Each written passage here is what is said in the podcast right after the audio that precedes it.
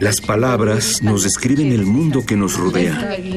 Las lenguas madres lo hacen desde el mundo antiguo y hoy nos enseñan su visión del mundo moderno. Radio UNAM y el programa de estudios de la diversidad cultural y la interculturalidad presentan Calme Cali. Una ventana para asomarnos a las lenguas que le dan riqueza a nuestra cultura. Palabras que dejan de ser objeto de estudio para ser protagonistas de la historia.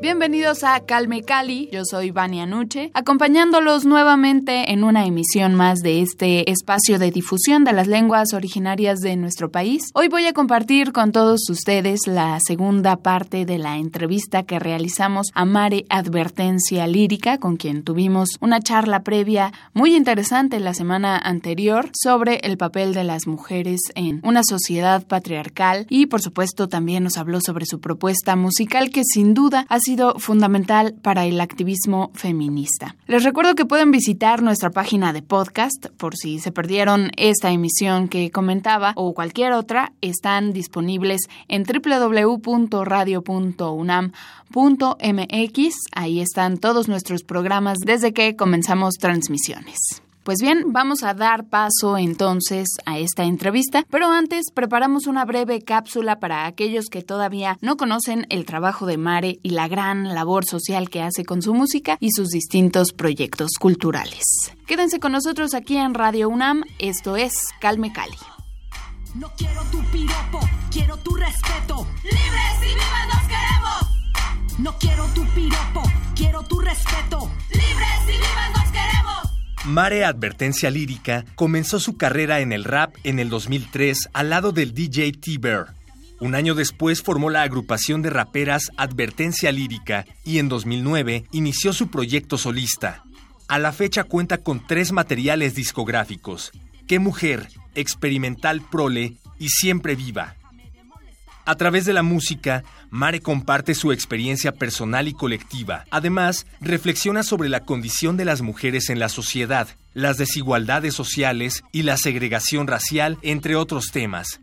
Ha trabajado con diversos colectivos y organizaciones sociales de México y el mundo y ha compartido escena con grupos reconocidos a nivel nacional e internacional como Golden Ganga, La Tremenda Corte, Delinquent Habits, Guerrilla Queens y Guerrillero Culto.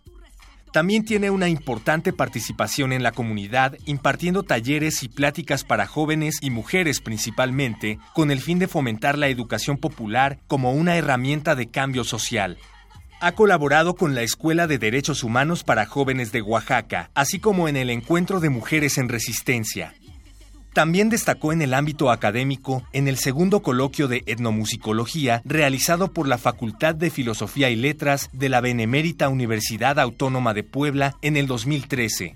Un año después, participó en el Oregon State University Hip Hop Festival, realizado en Oregon.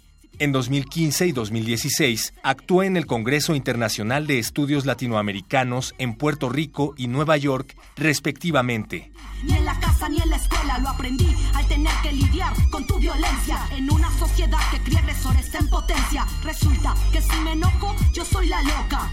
Un día de estos van a acabar con mi paciencia y entonces sí van a saber ya cómo nos toca. No quiero tu piropo, quiero tu respeto. Libres y vivas nos queremos. No quiero tu piropo, quiero tu respeto. Libres y vivas nos queremos. Calme Cali. Mare, fuera del aire eh, platicábamos sobre tus orígenes. Tú eres zapoteca, pero no hablas esta lengua. Entonces, cuéntanos, por favor, cómo fue, digamos, esta situación, cómo viviste tú esta situación de ser zapoteca, pero no tener esa lengua, no conocer esa cultura, esa riqueza. Bueno, justo hablando de estas intersecciones y de cómo se viven las, las diferentes condiciones sociales, yo vengo de una familia migrante, de una comunidad llamada La Tubi, en la Sierra Norte de Oaxaca, y esta comunidad es zapoteca, pero pues es una comunidad que ha sido empobrecida, donde no, ah, bueno, hasta hace algunas décadas no había eh, servicios de salud, no había programas de desarrollo, no había ni siquiera pues una carretera que pudiera conectar a la comunidad hacia la ciudad. Y en esta, en esta, en esta circunstancia, uno de, mi, de mis tíos enfermó de poliomielitis y él tuvo que salir a la ciudad, tuvo que salir con la familia a la Ciudad de México para poder encontrar eh, pues una rehabilitación a su enfermedad. Pero en ese proceso migratorio, mi familia creció en Nesa, mi mamá creció en Nesa, llegaron allá, pero pues llegaron también siendo una familia zapoteca, oaxaqueña, en un proceso también de discriminación, donde pues ellas preferían no decir de dónde eran, preferían utilizar el español para no ser discriminadas y donde la misma dinámica obligaba a que se pues se mimetizaran con lo que ya existía allá. Entonces en ese proceso, cuando mi, mi familia ya regresa a Oaxaca, pues ya no regresamos a la comunidad, regresamos a la ciudad. En la ciudad de Oaxaca es donde yo nací, pero digamos, pues mi papá, mi mamá son de la comunidad zapoteca y a mí en realidad me costó varios años. O sea, yo tiene pocos años, digamos unos cinco o seis años, que empecé a regresar a mi origen, que empecé a cuestionar como por qué yo no lograba reivindicarme desde una comunidad. Y tiene que ver con todo eso, ¿no? El peso histórico, el racismo histórico, la discriminación lingüística, que te va alejando de tu raíz y te va haciendo que olvides toda esa historia que ha vivido tu familia.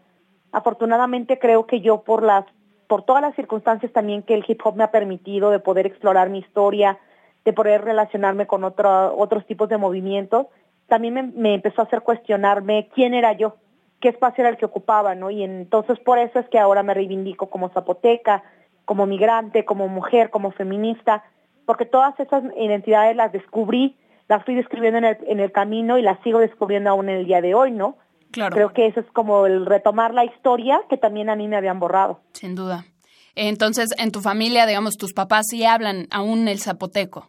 No, mi mamá, eh, ella lo entiende, pero ya no lo habla, lo habla realmente como, conoce palabras, su significado, pero ya no puede entablar una conversación en zapoteco.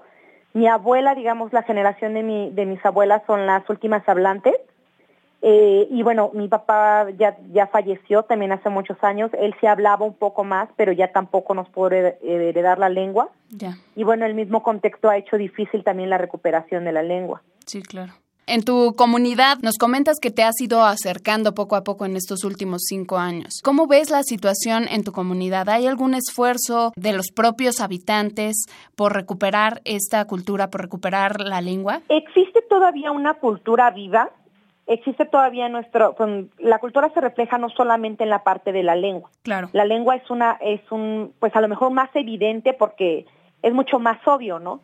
Pero en realidad mucha de la cosmovisión, de las prácticas culturales, de la organización dentro de la comunidad siguen vivas. Esa parte no se ha perdido, pero creo que también el, al entender que vivimos en un mundo globalizado es como también la tecnología va llegando cada vez más, el, la castellanización va llegando cada vez más la misma migración forzada hacia otros territorios, Estados Unidos, ha hecho que se haga como una aculturación dentro de la comunidad que va desplazando un poco al, a lo que existía antes, ¿no? Entonces, el problema en mi comunidad, como en muchas otras, es que la mayor parte de los hablantes ya son gente mayor ya son gente más grande de 40 años, de 50 años. Entonces las nuevas generaciones ya no tienen un acercamiento tan, pues tan tangible con la lengua. Entonces eh, yo tengo primos, primas que todavía hablan la lengua, Bien. pero que aún, pero que en realidad ya no la, ya no la utilizan tanto, que todavía lo entienden, pero ya no lo, ya no lo ven ni siquiera como con esa importancia. De acuerdo. Sí, eh, también ahí un poco hay que entender cómo, cómo funciona la discriminación lingüística, porque al final es eh, la lengua que más se utiliza desplaza a las lenguas madres un poco. Sí. Entonces, como todos los trámites se hacen en castellano, todo eh, pues el mundo en México se relaciona en, la lengua española, realmente se va desplazando la utilización de las lenguas originarias porque ya no tienen un lugar como, como sobrevivir dentro de, la, de la cultura cotidiana, ¿no? Exacto, un, el uso social. Exacto. Entonces sí hay todavía hablantes en mi comunidad, pero también ha habido, ha disminuido la cantidad de hablantes pues en los últimos 40 años, ¿no? Antes la mayor parte de la gente hablaba, se comunicaba, entendía el, el, zapoteco, pero ahora ya cada vez menos. Y además también la cuestión es que el zapoteco por lo menos es, eh, tiene como una, una complejidad lingüística que hace difícil su escritura también. Entonces en mi comunidad no hay una, un acervo tan amplio de documentos escritos en zapoteco como sí lo hay, por ejemplo, con el zapoteco de Yalala, como lo hay con el zapoteco el Vinizá del, Istmo.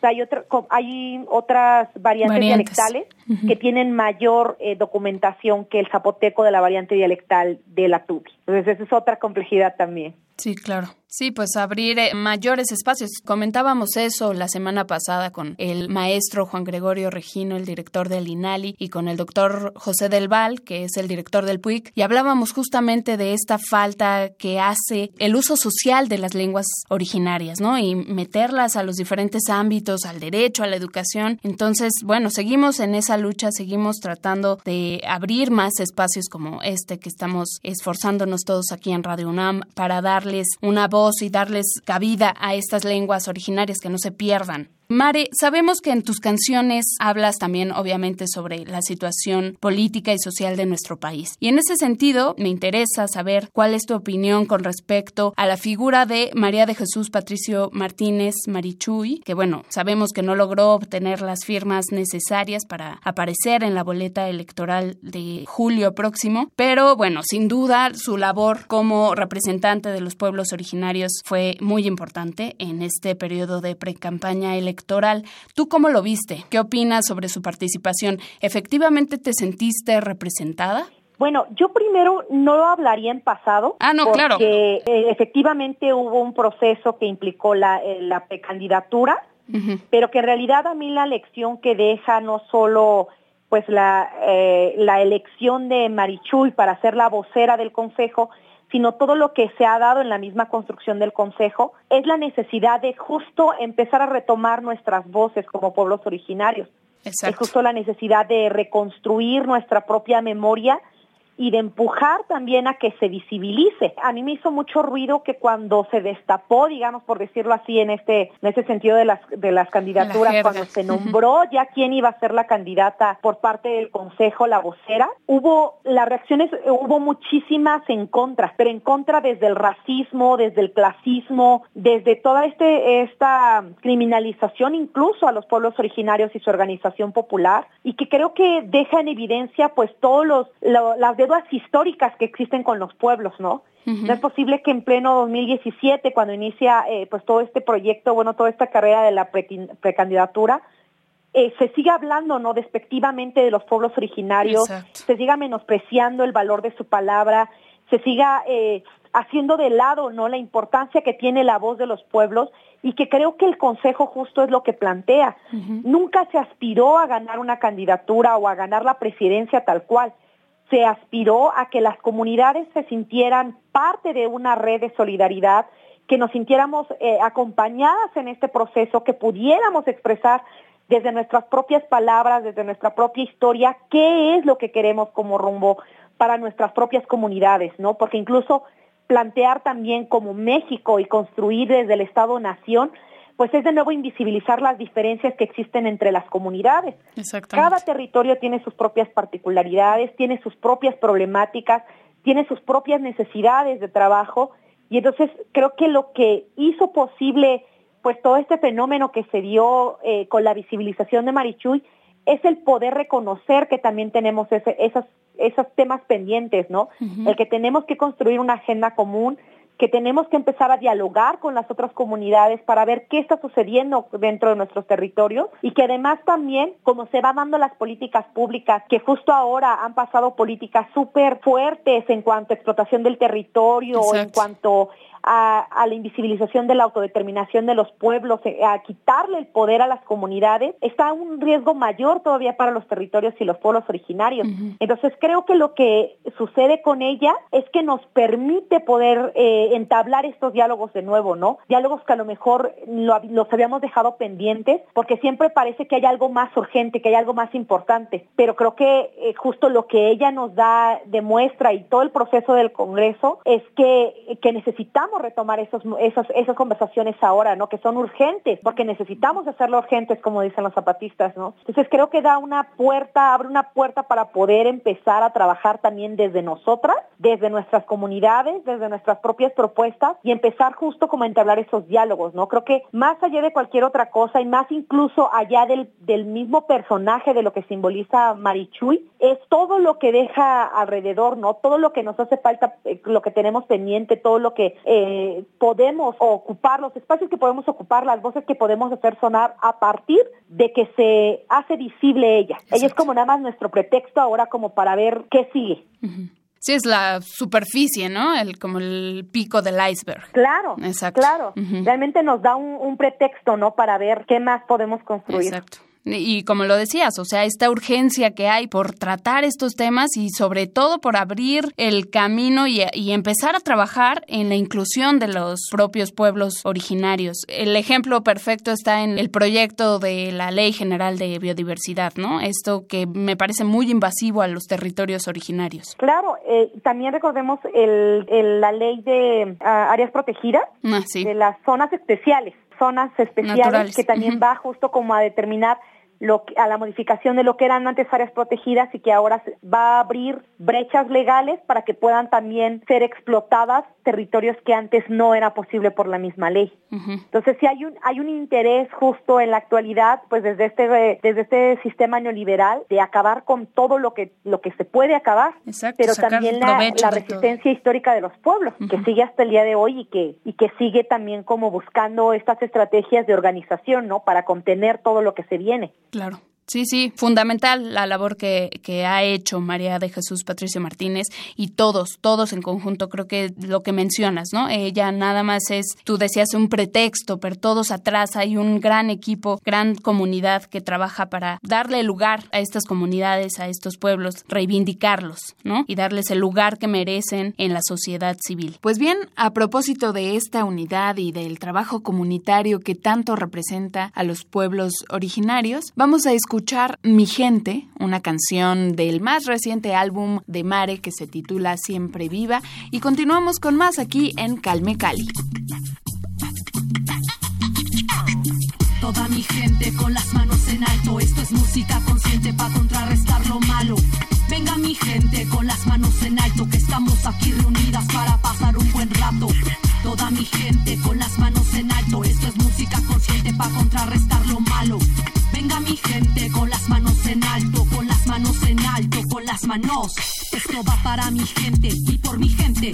Puede no haber dinero, pero siempre hay ambiente. Sabemos disfrutar, aunque todo esté jodido. Sabemos vivir, aunque vivamos oprimidos.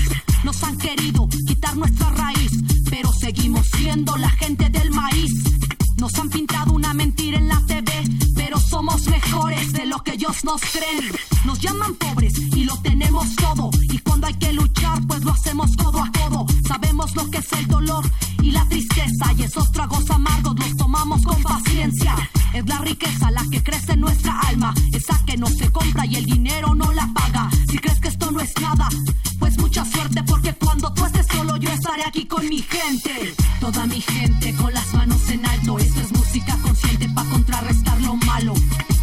gente con las manos en alto, que estamos aquí reunidas para pasar un buen rato.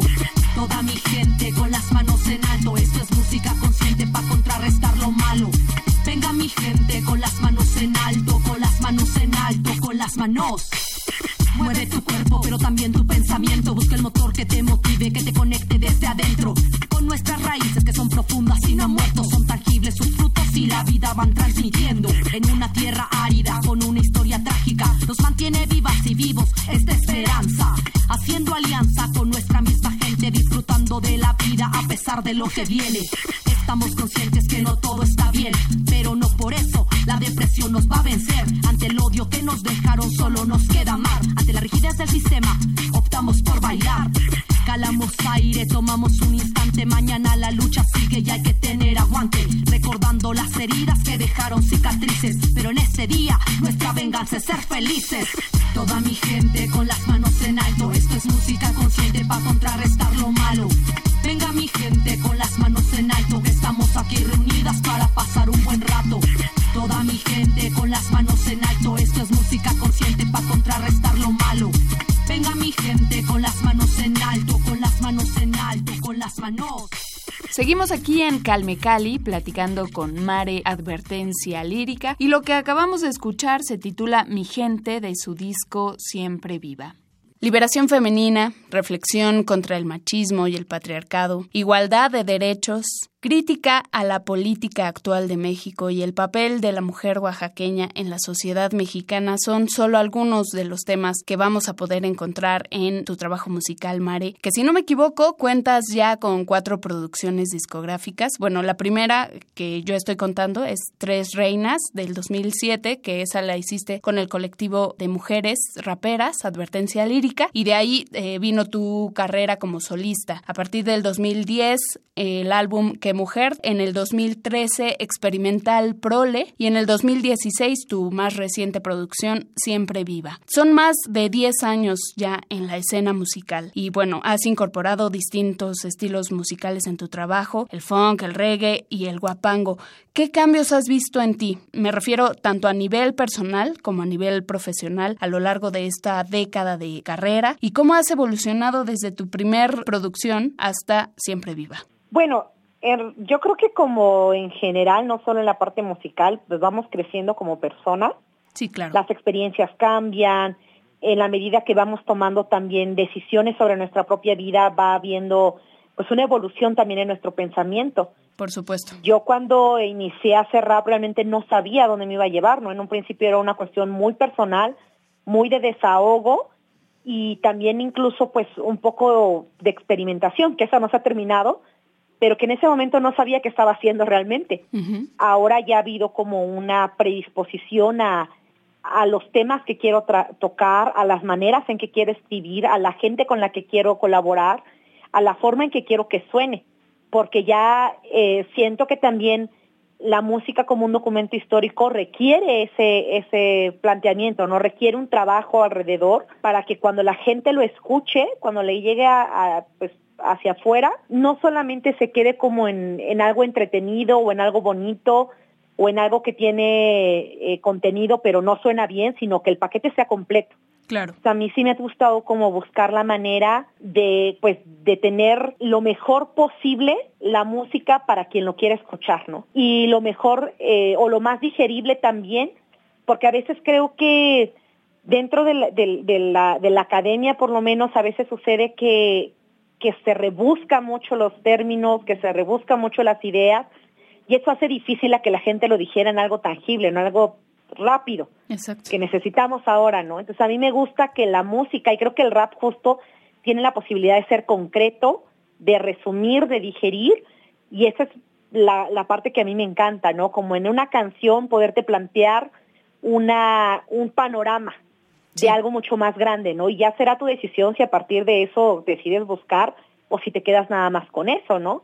Claro. Pero a mí me gusta ahora como desarrollar la música para que provoque algo en el, en el espectador y le dé también una carga de información que quizá no podría obtener de otra manera, ¿no? Y no son una información, digamos, en cuanto a letra, historia o, o lo que sea, sino incluso hasta, hasta emocional que le convoque a las emociones, a ver qué le provoca, ¿no? Hay gente que le gusta la música, hay gente que le incomoda, hay gente a la que le molesta, ¿no? Y entonces creo que también es bueno reconocer qué nos está provocando y hacia dónde queremos moverlo, ¿no?